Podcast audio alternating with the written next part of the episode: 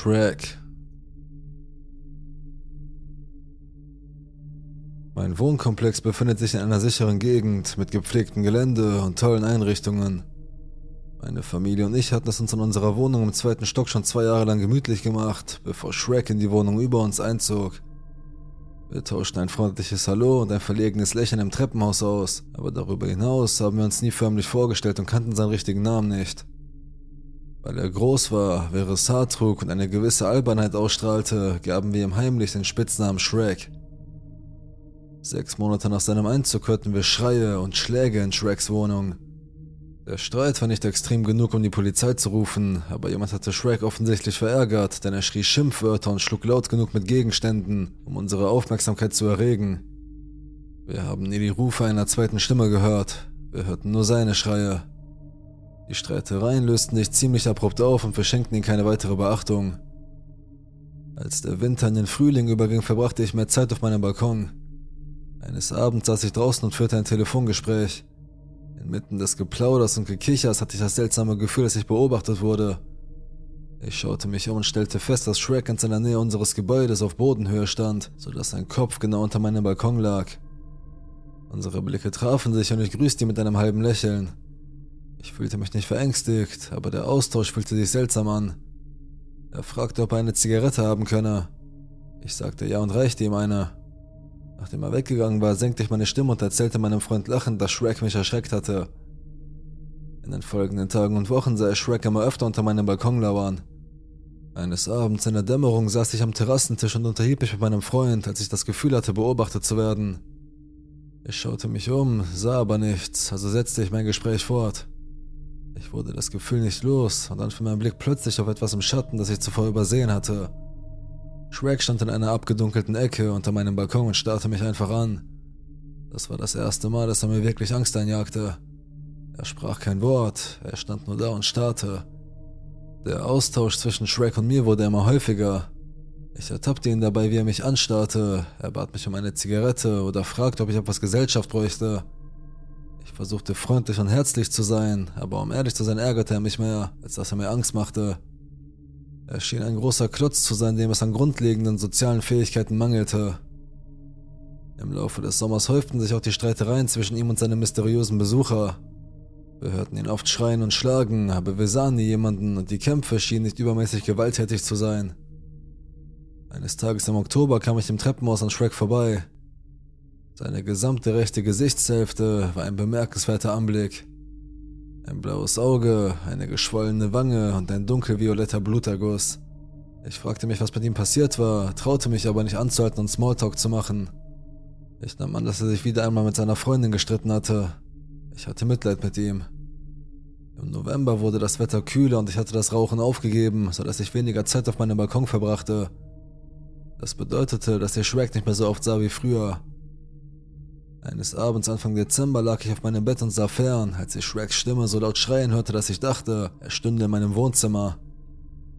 Ich hörte dröhnende Schläge und laute Beleidigungen direkt vor meiner Haustür und im Treppenhaus. Es hörte sich nach einem ziemlich heftigen Streit an. Ich erinnerte mich an Shreks Gesicht einige Wochen zuvor und war um seine Sicherheit besorgt. Ich rief den Notruf an und bat darum, dass jemand vorbeikommt. Ich erklärte, dass ich in Sicherheit sei, aber ich wollte sicher gehen, dass er auch in Sicherheit sei. Ich sagte dem Telefonisten, dass ich keine zweite Stimme gehört habe, aber Shrek hat eindeutig jemanden angeschrien. Es kam nichts dabei heraus und bis zum neuen Jahr hatten wir die ganze Sache vergessen. An einem frühen Märzmorgen gegen 4.50 Uhr wurden meine Familie und ich von einem sehr lauten Knall geweckt. Es fühlte sich an, als hätte ein Lastwagen unser Haus gerammt. Die Wände, das Bett und der Boden bebten. Innerhalb weniger Sekunden gab es einen weiteren Knall.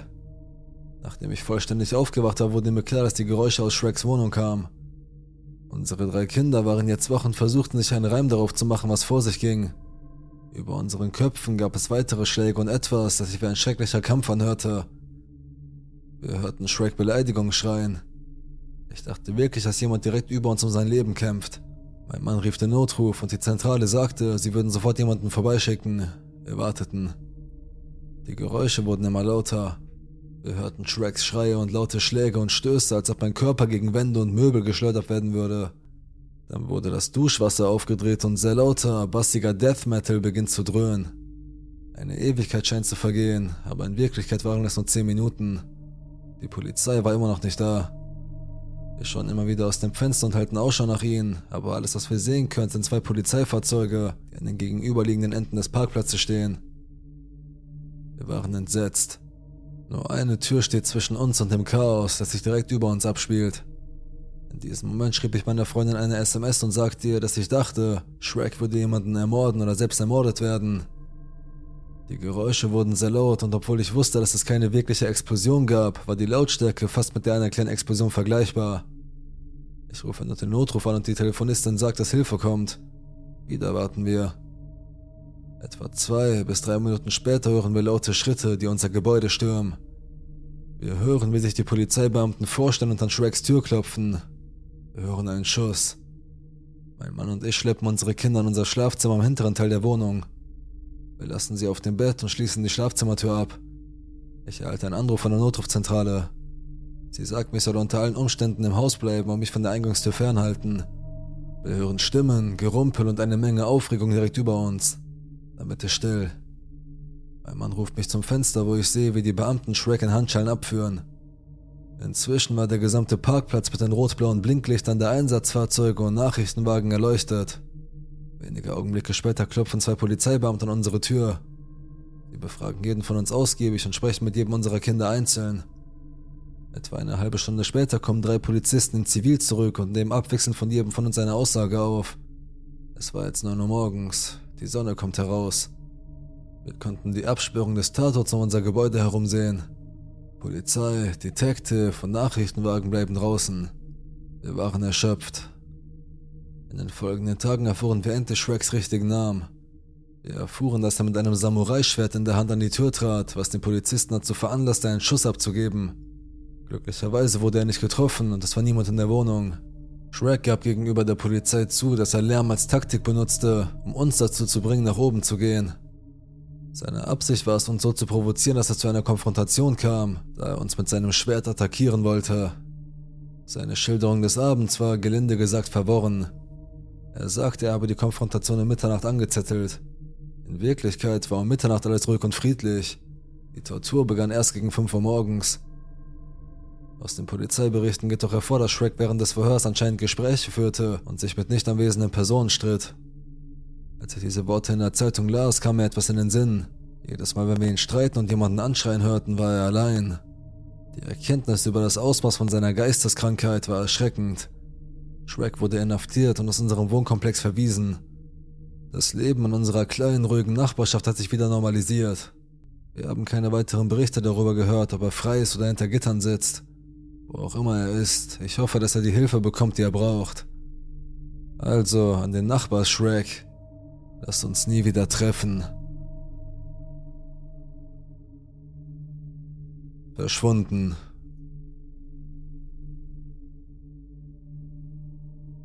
Diese traurige, schreckliche Geschichte ereignete sich im Jahr 2003, als ich ein 14 Jahre altes Mädchen war und noch in meinem Heimatland Uruguay lebte. Meine beste Freundin zu der Zeit war meine Nachbarin, die mit ihrer Mutter und Großmutter drei Häuser von mir entfernt wohnte. Wir waren Freundinnen, seit wir Babys waren. Wir wuchsen zusammen auf, gingen in die gleiche Schule, bewegten uns im gleichen sozialen Umfeld, fuhren zusammen in Urlaub, teilten Kleidung, CDs, Essen. Wir waren im Grunde Schwestern und unsere Familien standen sich nah. Ihre Mutter, damals Anfang 30, war eine alleinerziehende Frau, die als Sekretärin arbeitete. Sie hatten es nicht schlecht. Mit ihrem Gehalt und der Rente der Großmutter lebten sie bequem und ohne größere Rückschläge. Ihre Mutter fing an, sich mit einem ausländischen Mann zu treffen, der aus geschäftlichen Gründen im Land war. Er behauptete aus Spanien zu sein, hatte aber einen seltsamen Akzent, als käme er ursprünglich aus Italien oder einem anderen, nicht spanischsprachigen Land. Er war angeblich reich, obwohl er in einem schäbigen Hotel wohnte. Er zeigte auf Bilder von sich in einer sehr luxuriösen Residenz. Er sagte, es sei sein Haus auf Ibiza. Bilder von ihm in einem roten Sportwagen, ein Bild von ihm von dem Eiffelturm und so weiter. Nach etwa eineinhalb Monaten Beziehung sagte die Mutter meiner Freundin, dass sie das Land vielleicht in den nächsten sechs bis sieben Monaten verlassen würden. Sie war in ihn verliebt und er hat ihr ein luxuriöses Leben in Europa versprochen und alles sollte perfekt sein. Das Land, in das sie ziehen würden, Spanien. Sie und ihre Tochter. Die Großmutter konnte nicht mitkommen, zumindest noch nicht. Sie sollten die beiden in der Zukunft kennenlernen, wenn sie sich eingelebt hatten. Da ich so gut mit Maritza befreundet war, hatte der Mann zu Marizas Mutter gesagt, sie solle mich in den Ferien mitnehmen, weil das den Übergang erleichtern würde. Ich war natürlich begeistert. Ein Monat in Europa mit meiner besten Freundin, die wegziehen wollte, und die Vorstellung, sie jeden Sommer zu besuchen und in der Villa ihres Stiefvaters zu wohnen, war ein Traum. Meine Eltern waren anfangs natürlich nicht so begeistert, aber als sie ihn kennenlernten, mochten sie ihn und schließlich gewann auch sie für sich. Schließlich bekam ich sogar einen kleinen Wochenendjob als Kellnerin im Restaurant meines Onkels, um meine Eltern mit den Flugtickets und anderen Kosten zu unterstützen. Ich bekam meinen Reisepass und ich war bereit zu gehen. Das Geld, das ich gespart hatte, reichte nicht aus. Es reichte nicht einmal für die Hälfte des Flugtickets und meine Eltern konnten das Geld für den Rest der Reise nicht aufbringen. Etwa eine Woche vor ihrer Abreise kam der Mann zu mir nach Hause, sprach mit meinen Eltern und bot ihnen an, mein Flugticket zu bezahlen. Meine Eltern lehnten höflich ab. Ich war wütend, ich schwor mir, nie wieder mit meinen Eltern zu sprechen. Ich kam tagelang nicht aus meinem Zimmer. Schließlich kam ich darüber hinweg und als es Zeit war zum Flughafen zu fahren, um mich von ihnen zu verabschieden, tat ich es. Wir weinten, umarmten uns und versprachen einander, dass wir uns im nächsten Sommer wiedersehen würden. Bis dahin würde ich das Geld schon gespart haben. Sie reisten ab. Wir haben nie wieder etwas von ihnen gehört. Die Tage vergingen und nichts geschah. Ich erinnere mich an die Großmutter, an den Schmerz in ihrem Gesicht, an die Nächte, in denen sie nicht schlafen konnte, allein zu Hause ohne ihre Tochter und ihre Enkelin, die sie anrufen sollten, sobald sie in Spanien ankam, was sie aber nie taten. Schließlich wurden sie als vermisst gemeldet.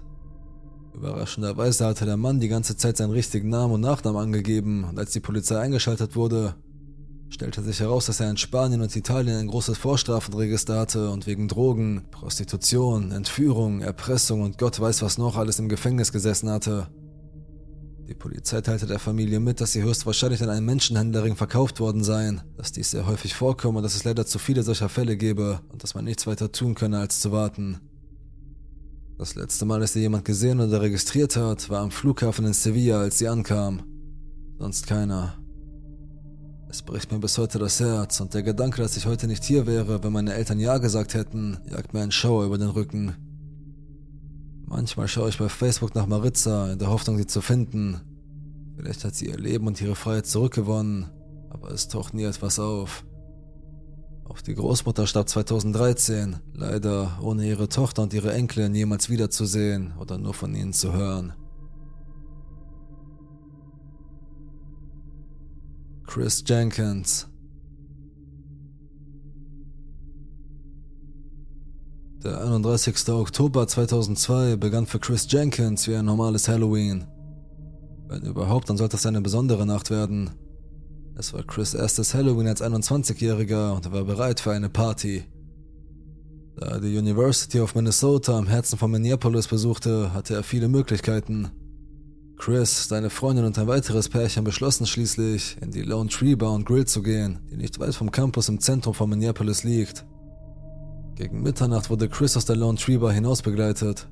Es ist nicht klar, warum er hinausgeworfen wurde, aber er ging allein und war offenbar ziemlich betrunken.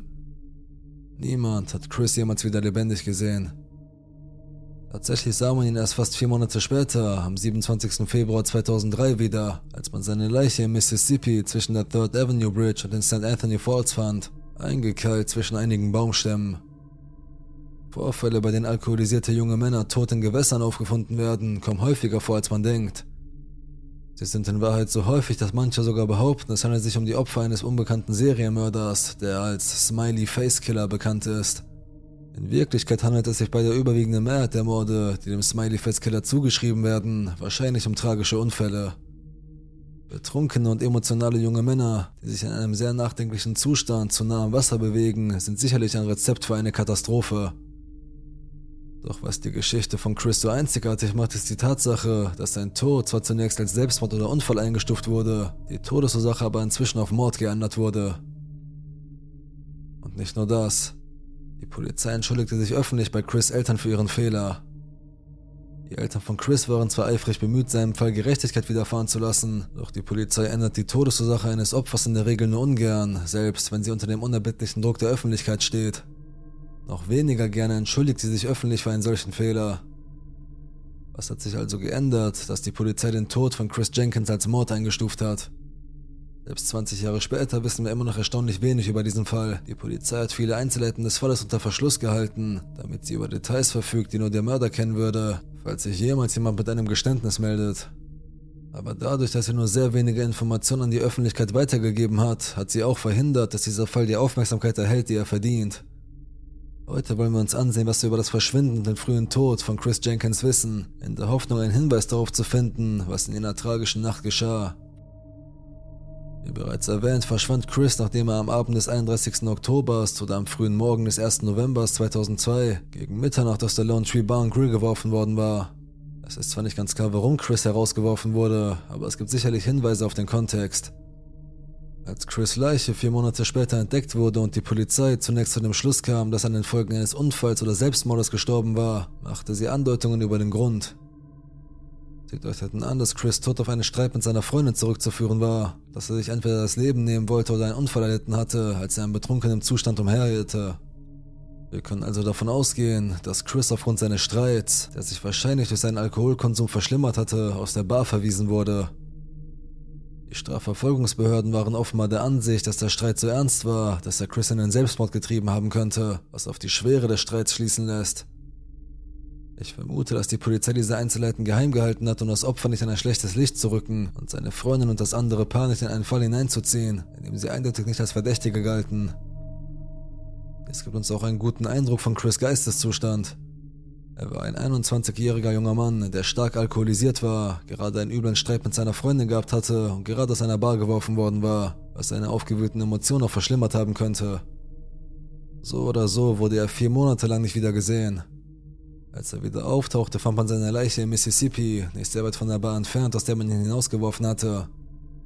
Chris wurde in demselben Halloween-Kostüm gefunden, das er in der Nacht seines Verschwindens getragen hatte, einem Indianerkostüm. Über den Zustand seiner Leiche wurde nur wenig bekannt gegeben, zum Beispiel ob es Anzeichen von Gewalt oder Traumata gab, die auf eine Art Kampf schließen lassen. Nachdem Chris Leiche entdeckt worden war, musste seine Familie mehrere Monate auf die Bearbeitung der toxikologischen Berichte warten, was nicht ungewöhnlich ist. Als die Ergebnisse veröffentlicht wurden, zeigte sich, dass Chris Blutalkoholkonzentration weit über dem gesetzlichen Grenzwert lag. Vor diesem Hintergrund gab die Polizei bekannt, dass Chris Tod durch Ertrinken infolge eines Unfalls oder eines Selbstmordes verursacht wurde, obwohl die Art und Weise, wie sie öffentlich über den Fall sprach, darauf schließen lässt, dass sie der Meinung war, Chris habe sich das Leben genommen. Ich habe gelesen, dass in Chris Körper GHB, eine Vergewaltigungsdroge, gefunden wurde. Allerdings wurde dies nie offiziell bestätigt. Die Strafverfolgungsbehörden betrachteten den Fall aus diesen Gründen 2004 offiziell als abgeschlossen, aber die Eltern von Chris, die schon immer den Verdacht hatten, dass an Chris Tod etwas nicht stimmte, weigerten sich, seine Geschichte so enden zu lassen.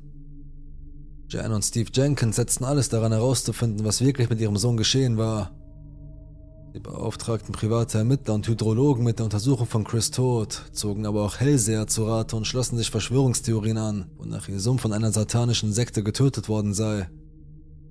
Das macht die Eltern von Chris, insbesondere Jan, zu so beunruhigenden Quellen in diesem Fall. Sie haben sich offensichtlich sehr dafür eingesetzt, dass Chris Fall nicht in Vergessenheit gerät und sie haben dazu beigetragen, Mängel in den ersten Ermittlungen aufzuzeigen, aber gleichzeitig haben sie lächerliche Geschichten verbreitet und sich auf Pseudowissenschaft als Beweismittel gestürzt. Das macht es unglaublich schwierig zu unterscheiden, welche Informationen von Jenkins seriös sind und welche man besser ignoriert. Leider sind Fälle wie der von Chris Jenkins, bei denen die Beweise bestenfalls vage sind, ein gefundenes Fressen für Verschwörungstheoretiker der Fall von Chris Jenkins erhielt diese Aufmerksamkeit durch die Verschwörungstheorie der Smiley Face Killer. Die Theorie wurde von zwei pensionierten New Yorker Polizeibeamten vertreten, Kevin Gannon und Anthony Duart. Gannon und Duart behaupten, dass über 40 Männer im College-Alter in den Vereinigten Staaten, die durch Ertrinken starben, in Wirklichkeit Opfer eines Serienmörders oder einer Gruppe von Mördern waren, die als Smiley Face Killer bekannt sind. Sie führen Smiley-Graffiti, die in der Nähe von Tatorten gefunden wurden, als Beweis dafür an, dass etwas Schändliches vor sich geht und behaupten, dass die Smiley-Gesichter als eine Art Visitenkarte für den Mörder fungieren. Die Probleme mit dieser Theorie sind zahlreich. Zunächst einmal starben die meisten dieser jungen Männer wahrscheinlich durch einen Unfall oder Selbstmord. Mord ist in solchen Fällen nicht die Regel. Deshalb blieben Gann und Duart Fälle wie dem von Chris Jenkins, weil der Wechsel von Unfall, Selbstmord zu Mord es plausibel erscheinen lässt, dass die anderen Fälle, die dem Smiley Face Killer zugeschrieben werden, ähnlich falsch etikettiert sein könnten. Aber es scheint viel wahrscheinlicher, dass Chris Fall eher die Ausnahme als die Regel ist. Hinzu kommt, dass Smiley-Graffiti extrem häufig vorkommen, sodass es wahrscheinlich ist, dass die an den entsprechenden Tatorten gefundenen Graffiti lediglich ein Zufall sind. Mit anderen Worten, nur weil es eine Korrelation gibt, heißt das nicht, dass es zwangsläufig eine Kausalität oder sogar eine Beziehung in solchen Fällen gibt. Es geht mir doch nicht darum, die Smiley-Face-Killer-Theorie vollständig zu widerlegen, sondern nur darum, die Theorie in Bezug auf diesen Fall zu untersuchen. Dennoch zeigen sich hier einige beunruhigende Tendenzen, die eine genauere Untersuchung rechtfertigen. In einem Artikel von ABC News, der sich auf die Bemühungen von Gannon und Duarte konzentriert, wird der Tod von Chris Jenkins als das Bindeglied zwischen den über 40 Morden, die dem Smiley Face Killer zugeschrieben werden, dargestellt.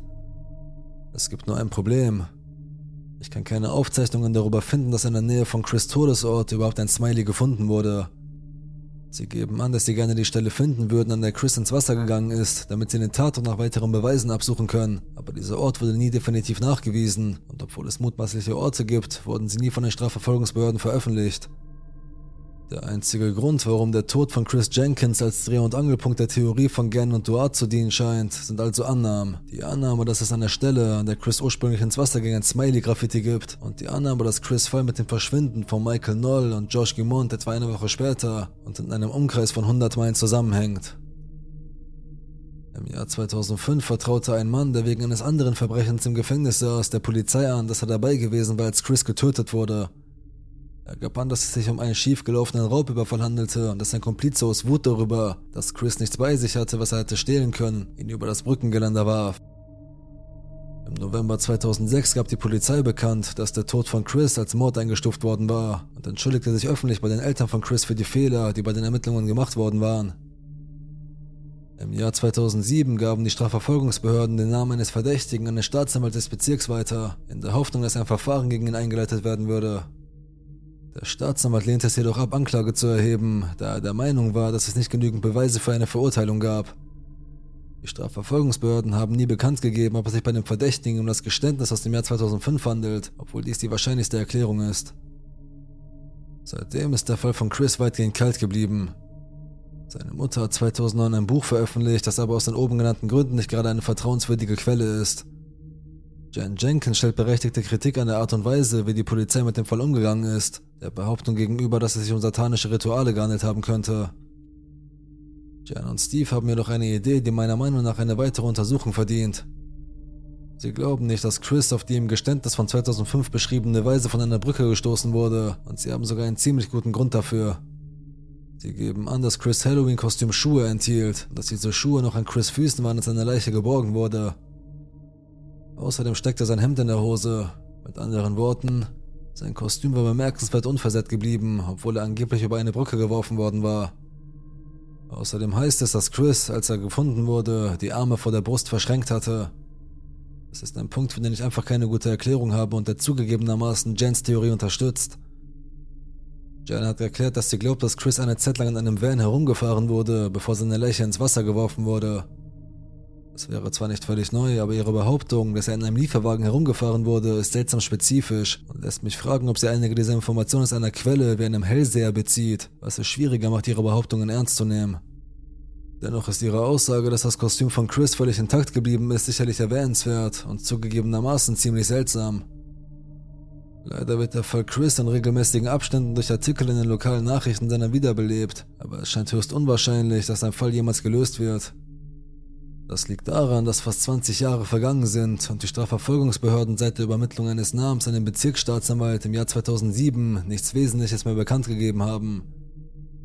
Meine beste Vermutung ist, dass Chris tatsächlich ermordet wurde. Ich kann mir vorstellen, dass die Polizei mehr weiß, als sie gesagt hat, und ich kann mir nicht vorstellen, dass sie die Todesursache von Chris revidiert und sich öffentlich entschuldigt hätte, wenn sie nicht genügend Gründe dafür hätte. Ich halte es für wahrscheinlich, dass Ihr Verdächtiger im Jahr 2007 entweder der Mann war, der 2005 im Gefängnis ein Geständnis ablegte, oder ein Komplize. Es gibt einfach keine Anhaltspunkte dafür, dass jemand anderes in diesen Fall verwickelt gewesen sein könnte, und der zeitliche Ablauf stimmt überein. Wie dem auch sei, ohne ein Geständnis des Mörders selbst oder von jemandem, der weiß, was in jener Nacht geschah, sehe ich nicht, dass dieser Fall gelöst wird, zumindest nicht aus juristischer Sicht.